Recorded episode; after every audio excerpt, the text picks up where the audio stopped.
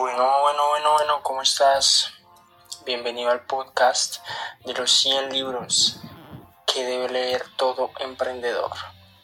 Y el primer libro es el libro negro del emprendedor. Las cosas que nadie dice acerca del emprendimiento. Primero, definiendo si eres un emprendedor real.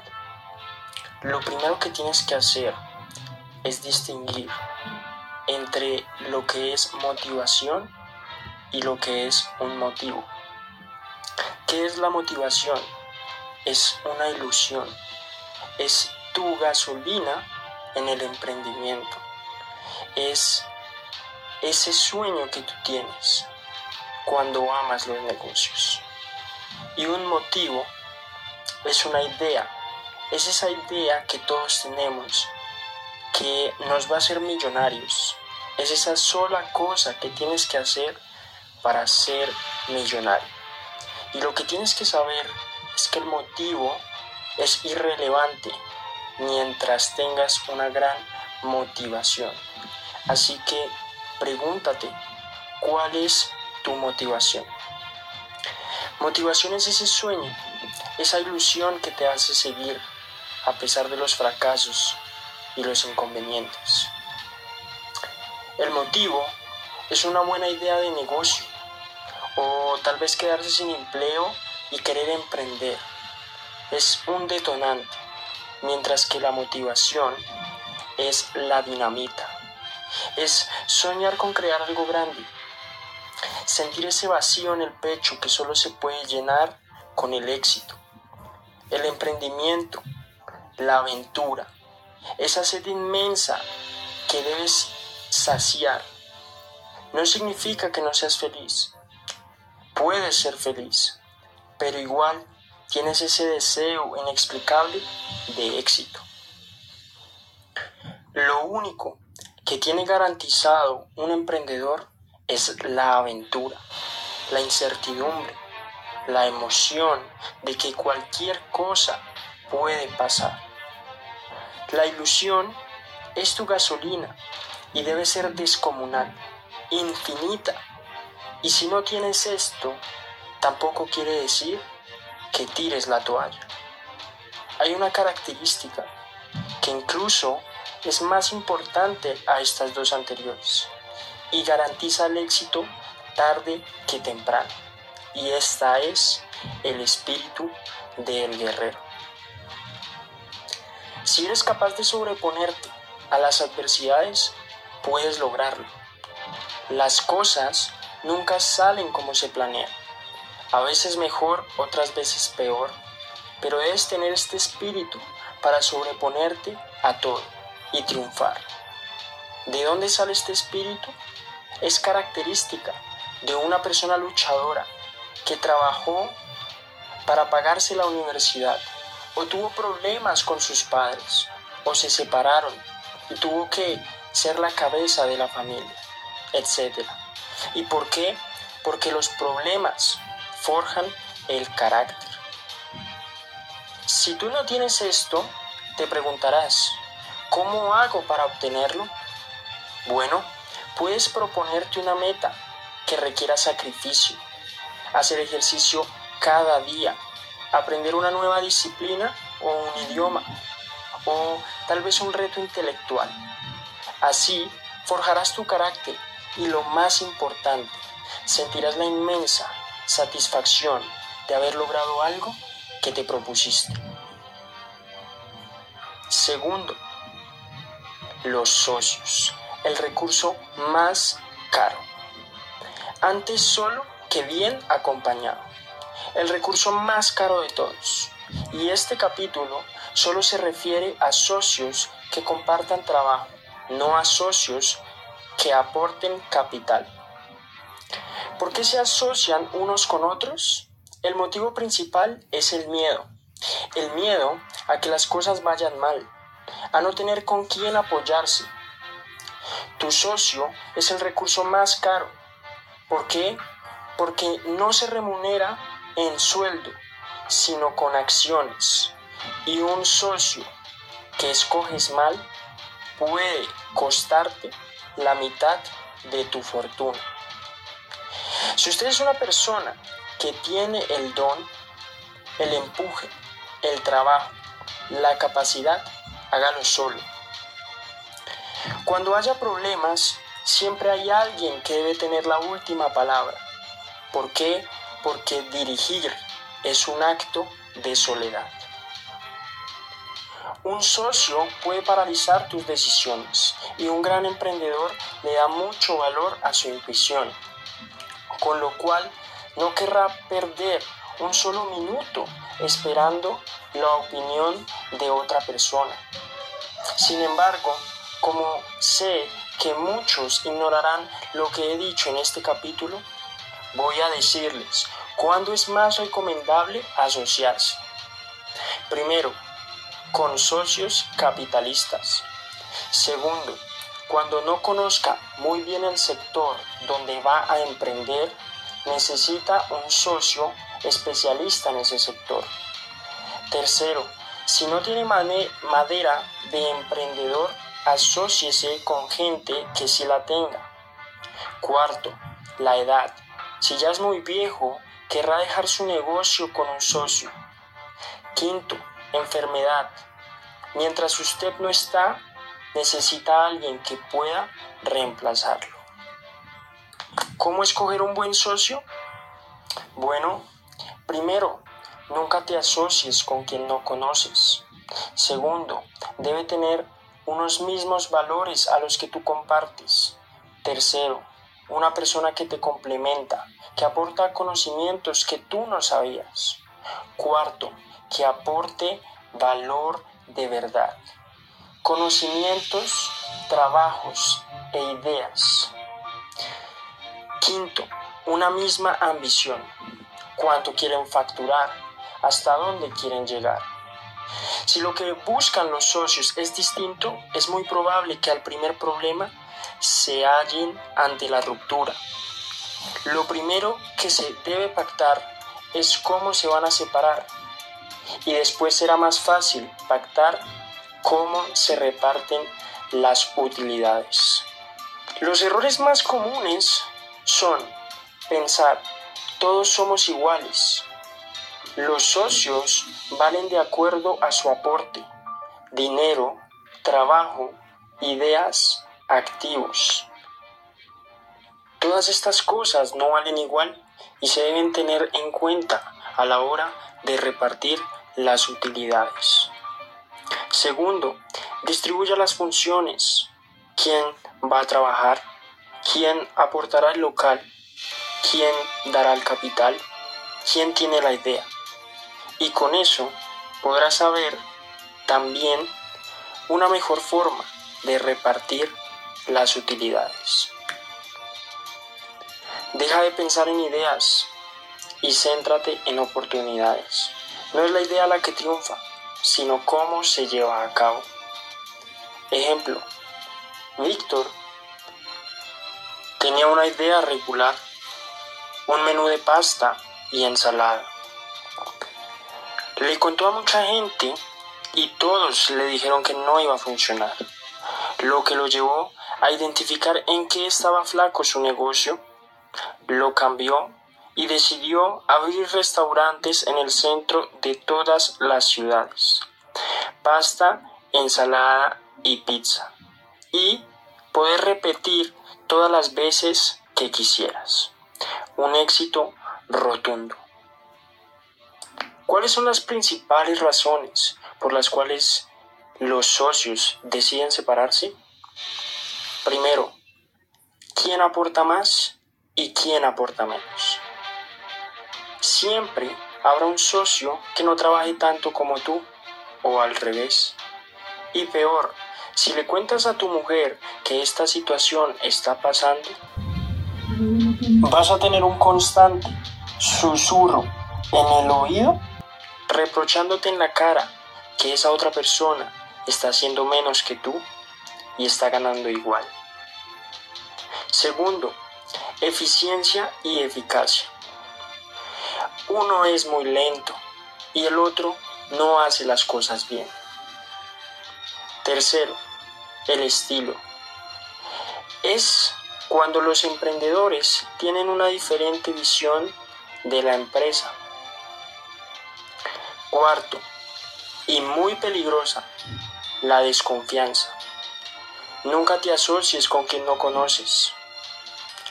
Quinto, cambian sus intereses en la vida. Algunos quieren viajar, otros quieren jubilarse.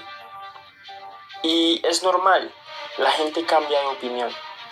Ahora, la siguiente parte se llama la patética idea feliz.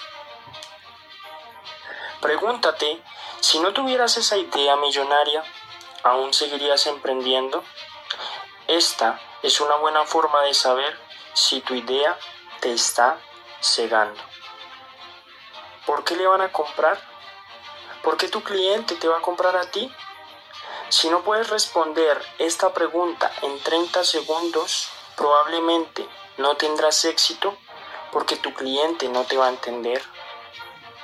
Debes definir la forma de la idea, cómo le das valor a tu producto para el cliente. Debes ponerte en la piel del cliente y pensar en sus necesidades. También debes definir qué modelo de negocio es el ideal para llevar tu idea hacia el éxito. Tal vez sea una franquicia, tal vez sea uno virtual, o una red de mercadeo, o quizás unos locales. Debes estar dispuesto a redefinir tu idea si no te da resultados. Nunca, nunca te aferres a una mala idea. Eso es garantía del fracaso. No hay buenos o malos negocios. Solo hay personas que no saben llevarlos a cabo. No conozco ningún proyecto exitoso que no haya cambiado desde su idea inicial. Ahora, los clientes no son estúpidos y si tú no ofreces valor real, puede que te compren una vez, pero no te van a seguir comprando y tu negocio estará muerto la historia de la empresa Panda Power. Una empresa que manejaba una gama de televisión para emprendedores. En 1990, con la llegada del Internet, los virus pasaron a ser un problema global y la empresa tuvo que suspender sus servicios por un tiempo. En ese tiempo cambiaron su producto a un localizador de virus en concentración para todos los mercados. Tuvo que pasar de ser una empresa local y adaptarse a ser una empresa global. Cambió su modelo de negocio, construyó franquicias y eso lo llevó a estar en casi todos los rincones del mundo. Este es un claro ejemplo de que un cambio en el sector hizo que su idea fuera obsoleta. Pero una idea que se modifica en el tiempo nunca fracasará. Hasta el más mediocre, si trabaja en lo que le gusta, termina siendo excelente. Un factor clave de fracaso es no dedicarse a lo que realmente te gusta, emprender en un sector donde no se tiene experiencia. Nunca obvies consideraciones de un sector por una idea millonaria. Elegir el sector debe ser un acto consciente. Pregúntate, si no fuera esta idea, ¿seguiría emprendiendo en el mismo sector? Si la respuesta es no, piénseselo dos veces. Si no te gusta el sector, al menos el producto. Es diferente un loco por las motos que emprenda un taller para motocicletas. ¿Por qué? Porque no tendrá mucho problema en averiguar y adaptarse a las necesidades de tu sector. Tal vez no venda motocicletas en unos años, pero podrá vender llantas, podrá vender motores, espejos retrovisores y demás. Si empieza en un sector en auge que está creciendo, puede emprender aún sin tener una mega idea innovadora. Y aquí está la historia de Juan Carlos, una persona que trabajó muchos años en una empresa distribuidora de películas. Y cuando salió por primera vez el DVD, Juan Carlos decidió abrir su propia empresa. Convenció a cada productora de películas que empezara a distribuir sus películas en DVD en vez de los cassettes. Le salió redonda la jugada y no tuvo que idear una mega tecnología innovadora. Simplemente conocía muy bien su sector. Ahora, ¿cómo puedes empezar en un sector que no conoces o diversificar? Primero, habla con personas que sepan del sector. Segundo, asóciate con alguien que sea experto en el sector. Tercero, trabaja en ese sector hasta conocerlo perfectamente. El verdadero emprendedor no es el que implementa una idea, sino quien domina y reinventa su sector. La elección del sector debe ser consciente. Para realmente triunfar, debes aportar algo nuevo y esto solo lo puedes hacer si conoces bien el sector. Escoja productos y sectores que de verdad les guste o por lo menos tómese el tiempo de conocerlo. Un sector en auge es fértil. Podrás encontrar muchos inversores que deseen invertir en manos de un emprendedor con una idea buena en un sector fértil y con ganas de luchar. Escoge primero lo que más te gusta y dentro de eso lo que más vende. ¿Cómo evaluar si un sector está en auge? Primero, el crecimiento del sector. Debes ver si este sector lleva ya mucho tiempo en la cima y tal vez es momento de que baje. Debes analizar si hay una idea innovadora que soluciona alguna necesidad y que es muy probable que comience a subir. Segundo, su rentabilidad. Tiene que dar buena rentabilidad al principio sobre todo para que puedas absorber algunos errores que se tienden a cometer. Debes tener en cuenta que tu competencia no sea muy feroz y que tampoco requieras de mucha inversión para entrar en la industria. Recomiendo empezar en un negocio con poca inversión, divertido, original y con beneficios en el amplio margen comercial. Debes tener en cuenta también el momento económico. Un buen momento económico trae muchas oportunidades. El lugar geográfico en auge, regiones de desarrollo en crecimiento y que tu competencia tenga poca profesionalidad en la gestión del negocio, que no sepan muy bien cómo posicionarse en el mercado. Nunca pongas los huevos en una sola canasta. Diversifica tus ingresos.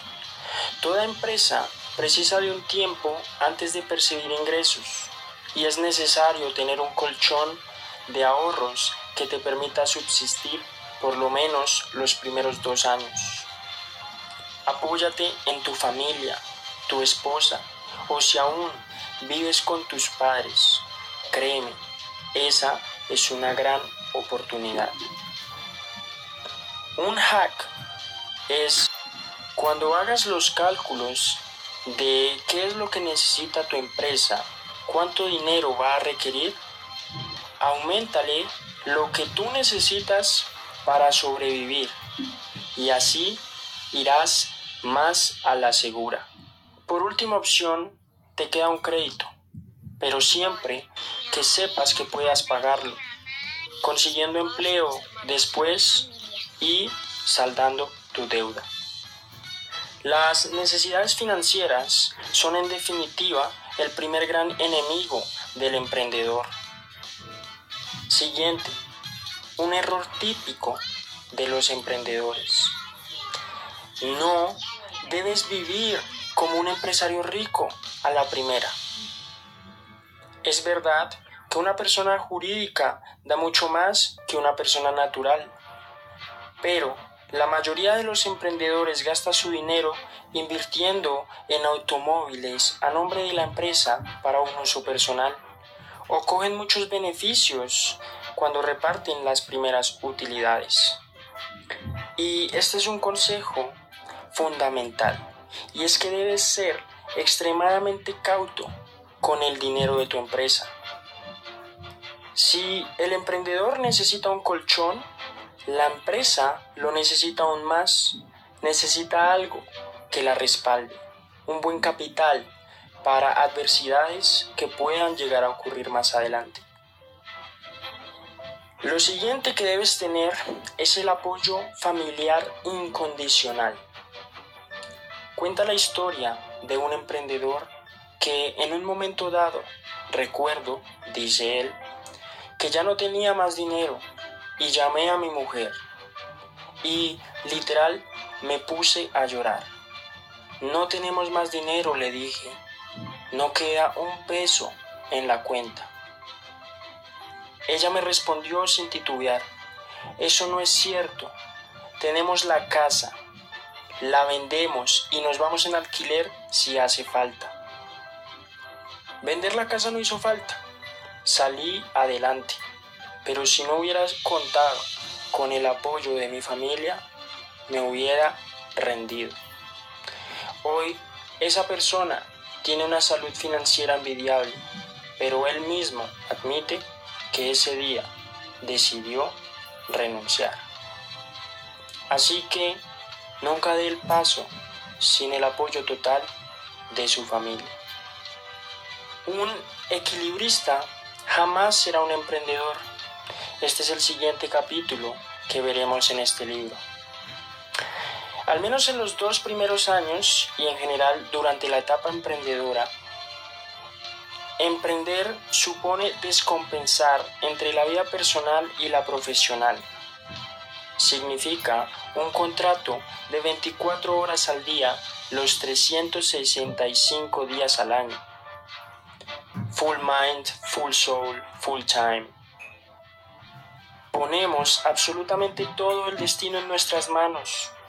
Le faltan horas al día para trabajar. Somos el último eslabón en la jerarquía. Ya no hay nadie más. Es una responsabilidad preciosa, estimulante, pero que puede ser difícil llegar a acostumbrarse. Pero no hay mayor satisfacción, créeme, que la del emprendedor que sacó adelante su negocio con éxito, sea grande o sea pequeño. Siguiente, las ventas nos esclavizan y los beneficios nos realizan. Cuenta la historia de dos hermanos que facturaban más de 20 millones de dólares al año, pero solo les quedaban de beneficio 500 mil dólares. No podían dormir y apenas si comían. Comenzaron a analizar y se dieron cuenta que habían clientes que les quitaban dinero, clientes vampiro, que eran morosos, siempre pedían rebajas o se demoraban mucho en pagar. Decidieron eliminar estos clientes y facturaban solo 15 millones al año su empresa empezó a trabajar mejor y sus beneficios fueron de un millón y medio de dólares. Se triplicaron. Debes centrarte en la calidad de tus clientes. Y tu modelo de negocio no debe ser el que más crezca, sino aquel que más rápido y más fácil traiga beneficios. El mejor diseño es el más fácil y sostenible. Sostenibilidad es más importante que el crecimiento.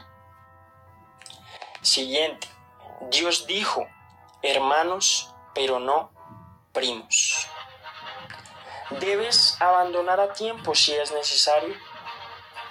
Y es que hay momentos en los cuales la empresa va tan bien que el emprendedor debe plantearse si es la persona adecuada para seguir con el negocio o debe dejarlo en manos de alguien más. Hay que tener en cuenta que emprendedor es aquel persona que crea y empresario es la persona que gestiona y expande el negocio. Pero también hay emprendedores y empresarios a la vez. Aunque sin duda esta es una cuestión que debes plantearte. Y si no es así, deja a tu director general a cargo. La verdad es que es duro. Has trabajado tanto en tu proyecto que sientes que es parte de ti. Pero como dicen, si en realidad amas algo, déjalo ir. Entra solo a ganar. Y es que emprender como vivir y amar es cuestión de voluntad. Y así terminamos este podcast, este capítulo del podcast de 100 libros que todo emprendedor debe leer. Espero que te haya gustado. La verdad es un libro fundamental y creo que ya tendrás más claro cuál es el camino hacia el éxito porque ahora conoces casi todos los tipos de fracasos y lo más importante, cómo puedes evitarlos. Sígueme en Instagram como Santi MM Munoz Raya al Piso para más libros acerca de emprendimiento e información general, marketing, ventas y demás. Espero que estés muy bien. Me despido y a darle, que sí se puede.